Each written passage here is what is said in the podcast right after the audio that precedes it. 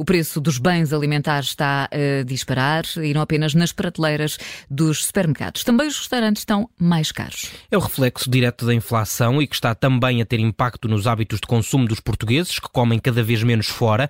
A Associação da Hotelaria, Restauração e Similares de Portugal estima que só entre outubro e dezembro do ano passado tenham fechado em, por, em média, eh, tenham fechado portas em média 14 restaurantes por dia.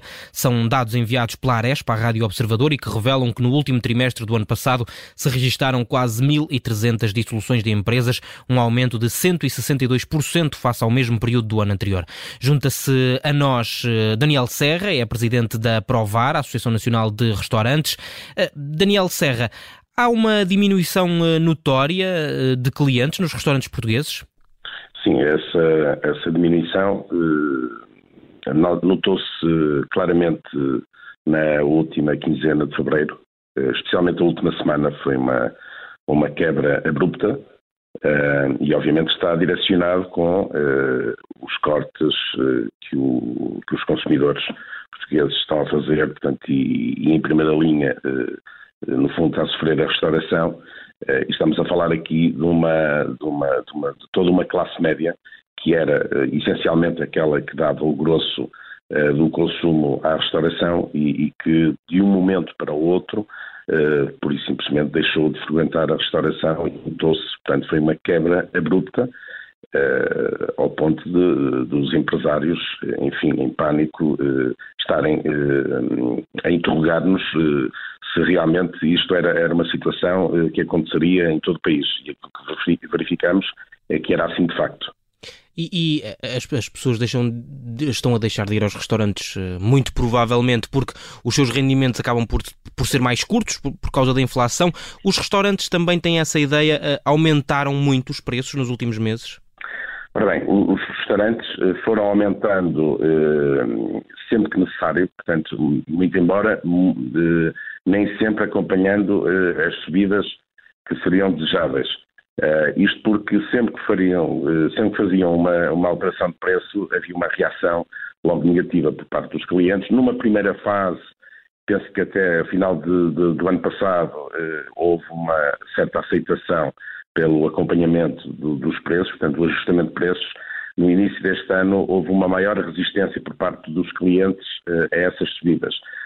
Aquilo que se nota é que os restaurantes que realmente conseguiram repercutir as, as reais uh, subidas das matérias-primas, acabaram por ter um revés bastante grande a ter os restaurantes vazios. Portanto, tiveram que fazer reajustes e, e sabendo uh, que estavam, uh, no fundo, a reduzir resultados líquidos, estavam, obviamente, a ajustar para não perder os clientes, porque é uma situação que, que infelizmente, o empresário tem, é que tem, neste momento, está perante aqui um dilema que é ter uma equipa de trabalho, portanto, aqui, de, no fundo, de recursos humanos, eh, uma mão de obra necessária para, para a atividade mínima funcionar e, uh, e, depois não ter consumos suficientes para manter uh, portanto, a operação. Estamos a falar aqui de problemas com os custos fixos que são cada vez mais elevados e, e os custos variáveis, como as matérias-primas e os custos energéticos, estão cada vez mais altos. Portanto, isto, este, este coquetel molotov, que podemos assim chamar, uhum. está a criar aqui um problema e um pesadelo de todos os dias os empresários estão aqui perante uma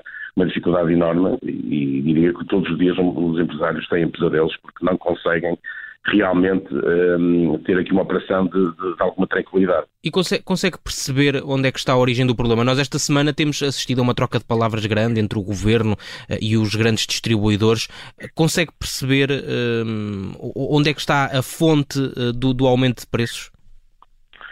Olha, sinceramente, no, no setor da restauração, que é um setor muito polarizado e muito, portanto, uh, muito atomizado, portanto, tem muitos pequenos, são muitos micro, milhares e milhares de micronegócios, não, têm, não conseguem ter escala e nem poder na compra, portanto, acabam por estar sujeitos uh, a muitas entropias no processo da distribuição que tem existido, eh, decorrentes da subida de, de, dos custos de fatores de produção nas próprias empresas de, de produção de, produtos, eh, os próprios distribuição, eh, armazenamento de produtos, portanto, de toda a cadeia de valor tem havido eh, realmente aqui algumas eh, dificuldades que acabam por baralhar um pouco e naturalmente que haverá aí no, no, nesse processo algum aproveitamento, ou bastante aproveitamento, como em certa altura nós observamos com a questão dos óleos, que havia uh, armazéns a serem alugados para, para assambarcar, uh, portanto, óleo, e com isso faziam subir os preços,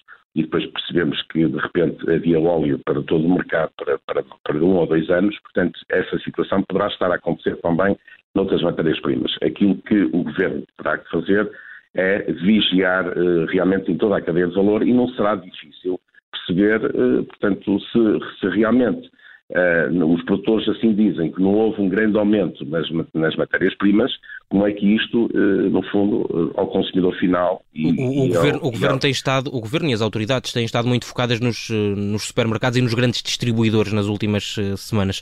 Parece-lhe um caminho acertado? Uh, sim, mas uh, existe uh, naturalmente que terá que ser por aí, terá que ser por aí em toda a cadeia de valor, porque é, é, será aí nessa, nessa, nesses, nesses servidores que poderá haver aqui o aproveitamento, sem querer estar aqui a particularizar, nós aquilo que estamos a, a perceber é que existe, hum, eu não digo que haja aqui um, um cartel, digamos, Uh, portanto, com, combinado, portanto, uhum. que exista mesmo realmente o cartel, mas que eh, se não existe parece que, que, que o há, porque um, o, o, efeito, há, há, quase um efeito de aproveitamento em que uh, determinado tipo de, de produtor uh, diz que mantém o produto, mas depois ao, ao, ao, restaurante chegam preços substancialmente mais altos e quando vamos perceber, não, não é só numa determinada região do país, essa situação acaba por ser contagia, contagiada e, e, afetada a todo o país. Uhum. Portanto, aquilo que nós vemos, ainda, ainda ontem recebi um, um telefonema, por exemplo, de um empresário na área das carnes, que disse-me que o produto uh, das, das, carnes de, de, de, porco iriam subir uh, de novo uh, mais um valor até significativo. E eu perguntei onde é que isso era possível termos um, uma inflação tão elevada, qual era a justificação? Não, não, não me foi dada essa justificação, uhum. mas o que me parece é que há aqui um efeito contágio e de, de aproveitamento também uhum. para recuperar perdas, eh, eh no fundo, obtidas no passado. Muito obrigado, Daniel Serra, pela disponibilidade. Está bem, bem, obrigado, bom dia. Obrigado. A subida de preços está a afastar clientes da restauração. Os últimos dados do Instituto Nacional de Estatística, divulgados ontem, revelam que os produtos alimentares e as bebidas não alcoólicas dispararam em fevereiro para 21,5%. Há um ano, a taxa estava nos 4,6%.